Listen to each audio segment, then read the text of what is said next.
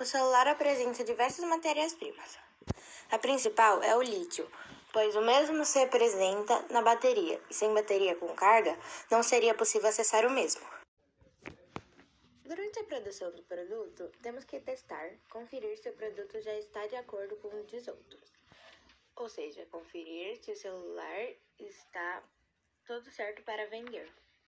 Depois de todo o trabalho para a parte final, os gestores logísticos e de produção realizam o planejamento e começam a executar inúmeros processos que levarão ao produto final. Isso porque a fabricação de um aparelho como esse envolve muito mais que idealizá-lo e montá-lo.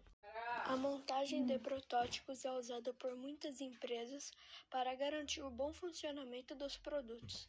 É por meio do protótipo que a equipe de desenvolvimento consegue ver como vai funcionar na prática aquilo que foi idealizado e corrigir erros. A montagem de protótipos é usada por muitas empresas para garantir o bom funcionamento dos produtos.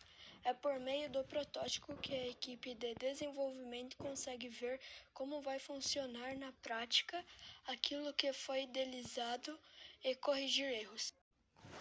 A mercadoria deve ser entregue no adquirente destinatário indicado na nota fiscal nos termos do artigo disponibilizada para retirada pelo adquirente no estabelecimento fornecedor, salvo em casos previstos na legislação.